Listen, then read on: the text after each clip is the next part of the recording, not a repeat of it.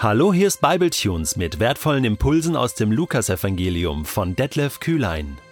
Der heutige Bibletune steht in Lukas 8, die Verse 1 bis 3 und wird gelesen aus der neuen Genfer Übersetzung. In der nun folgenden Zeit zog Jesus von Stadt zu Stadt und von Dorf zu Dorf. Überall verkündete er die Botschaft vom Reich Gottes. Dabei begleiteten ihn die Zwölf sowie einige Frauen, die von bösen Geistern und von Krankheiten geplagt gewesen waren und durch ihn Heilung gefunden hatten. Maria aus Magdala, aus der er sieben Dämonen ausgetrieben hatte, Johanna, die Frau des Chusas, eines Beamten des Herodes, sowie Susanna und viele andere. Alle diese Frauen dienten Jesus und seinen Jüngern mit dem, was sie besaßen. Hast du das gewusst? dass Jesus Jüngerinnen hatte? Frauen in seinem Jüngerkreis? Lukas ist der Einzige, der uns das berichtet. Die anderen erwähnen das gar nicht. Warum wohl? Das ist doch eine Sensation. Das muss doch damals eingeschlagen haben wie eine Bombe. Natürlich, Jesus hat sich als Jude in dem jüdischen Kontext ganz an die Tora gehalten, aber war es denn verboten, Frauen als Jüngerinnen zu haben? Ja gut, die Rabbiner äh, zur Zeit Jesu hatten das nicht. Die hatten Lehrhäuser, die hatten Schüler, Talmidim, äh, ja, so hießen die Jünger, äh, so hießen auch die Jünger von Jesus, das waren auch Talmidim, das waren Schüler, aber das waren immer immer zu 100 Prozent Männer. Da wird uns nie von einer weiblichen äh, Schülerin eines Rabbiners berichtet. Das war eine Männerdomäne. Wir wundern uns doch, dass Frauen später und fast nur Frauen am Kreuz, unter dem Kreuz auf Golgatha stehen. Wir wundern uns doch, dass diese Frauen dann später beim Grab sind. Und da wundern wir uns, weil alle Männer waren ja geflohen, dass diese Frauen die ersten Botschafterinnen der Osterbotschaft, der Auferstehungsbotschaft sind. Sie sind Verkündigerinnen. Weißt du, und hier geht das los. Jesus nimmt sie bewusst mit hinein. Er hat ein anderes Verhältnis zu Frauen, auch in der Öffentlichkeit. Johannes Kapitel 4, wo er dieser Samaritanerin am Brunnen, Brunnen begegnet, da am Jakobsbrunnen, ist nur ein Beispiel von vielen. Kein Zufall. Doch er ist Rabbiner. Der Pharisäer Simon hatte noch Ende Kapitel 7 ihm attestiert, Meister, frag mich, Rabbi, er redet ihn mit Rabbi an, obwohl Jesus kein Lehrhaus hatte, obwohl er nicht offiziell Rabbiner war, wurde er trotzdem als Rabbiner gehalten. Und das ist ein, ein Kompliment in der damaligen Zeit. Und Jesus macht diesen Unterschied. Das dritte Mal berichtet Lukas, dass Jesus umherzog, durch die Lande zog und seine Jünger waren mit ihm und er verkündete dass das Wort Gottes, heißt es, das Reich Gottes, die Botschaft und ihn begleiteten die zwölf. Die waren schon definiert da gab es ja auch schon die Liste, Jesus hatte gebetet eine ganze Nacht und die zwölf waren bestätigt und dann im erweiterten Jüngerkreis waren Frauen. Und zwar viele, nicht nur ein paar. Drei werden mit Namen genannt und dann heißt es noch viele andere. Das heißt vielleicht zehn, vielleicht auch zwölf. Wer weiß das?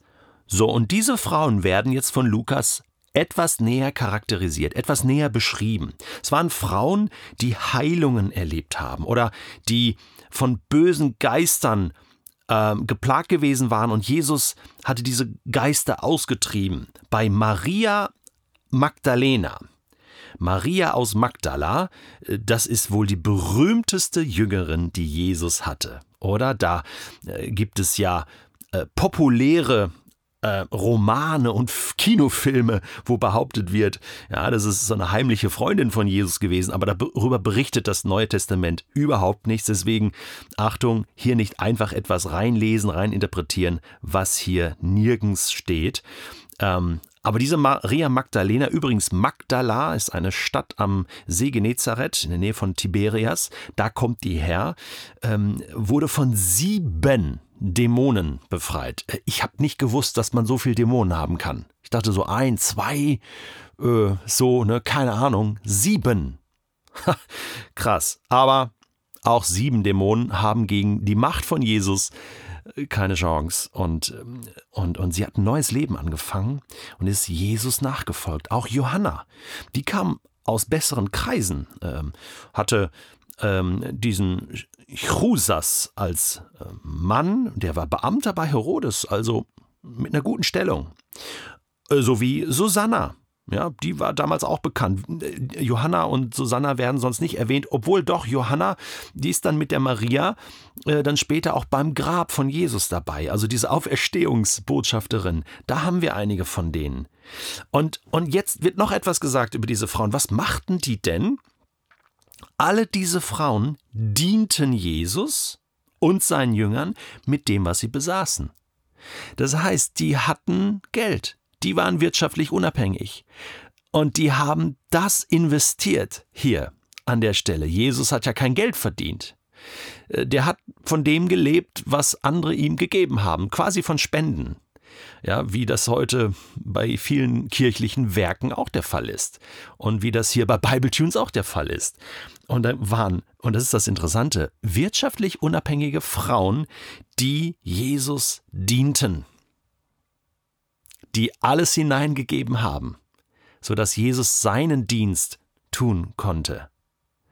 Mich fasziniert das. Hier fängt schon etwas an, kirchengeschichtlich, worauf wir achten müssen. Jesus wertet die Frau im damaligen Kontext nicht nur auf, sondern er nimmt sie hinein in den engen Jüngerkreis, wo Reich Gottes mit ihm gebaut wird. Und das ist ein deutliches Zeichen, dass hier Mann und Frau miteinander dienen, miteinander unterwegs sind. Jeder nach seinen Begabungen, jeder nach seiner Art.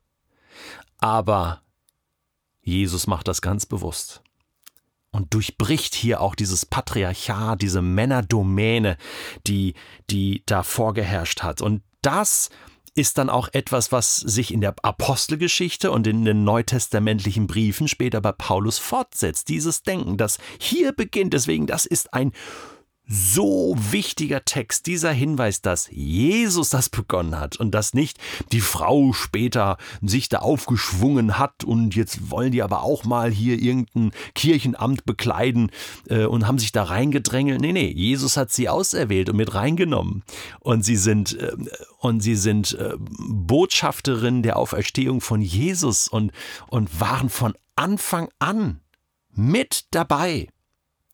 Und das müssen wir einfach wahrnehmen. Deswegen ähm, für mich ist äh, Lydia, Kapitel 16 der Apostelgeschichte, die äh, meines Erachtens die äh, Gemeinde in Philippi mitgegründet hat, die getauft wird von, von Paulus, die äh, erste Europäerin auf dem Kontinent Europa, die Christ wird.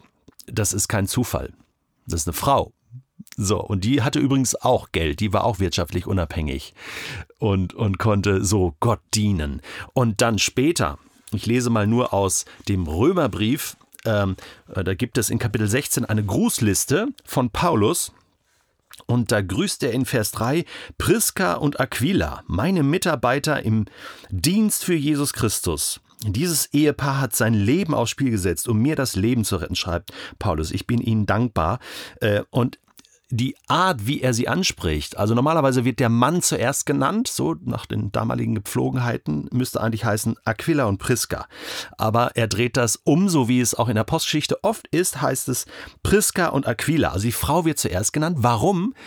Ja, weil sie ähm, die Hauptmitarbeiterin war. Sie war im Lehrdienst. Sie hat zum Beispiel Apollos unterrichtet und Aquila hat sie einfach darin unterstützt. Wahrscheinlich ein bisschen Essen gekocht und ein bisschen gucken, dass das Haus sauber ist und so. Ein bisschen geschaut, äh, dass der Priska gut geht. Sie war die Lehrerin äh, dort im Reich Gottes.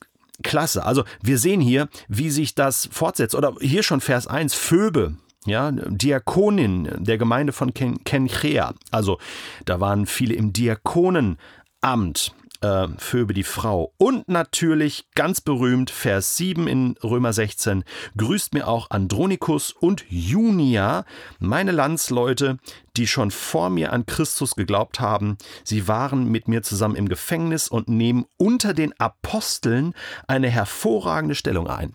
Da wird Junia genannt, die in manchen Bibelübersetzungen mit Junias übersetzt wird leider, äh, das ist aber ein weiblicher Name, Junia, äh, das weiß man heute. Deswegen haben wir eine Apostelin, die hier genannt wird. Also, wir sehen hier, das, was Jesus begonnen hat, Jüngerinnen mit hineinzunehmen, die Frau aufzuwerten, gleichzustellen für den Dienst von Jesus, äh, das setzt sich fort in der Apostelgeschichte, in den Briefen. Und das sollte sich auch heute fortsetzen.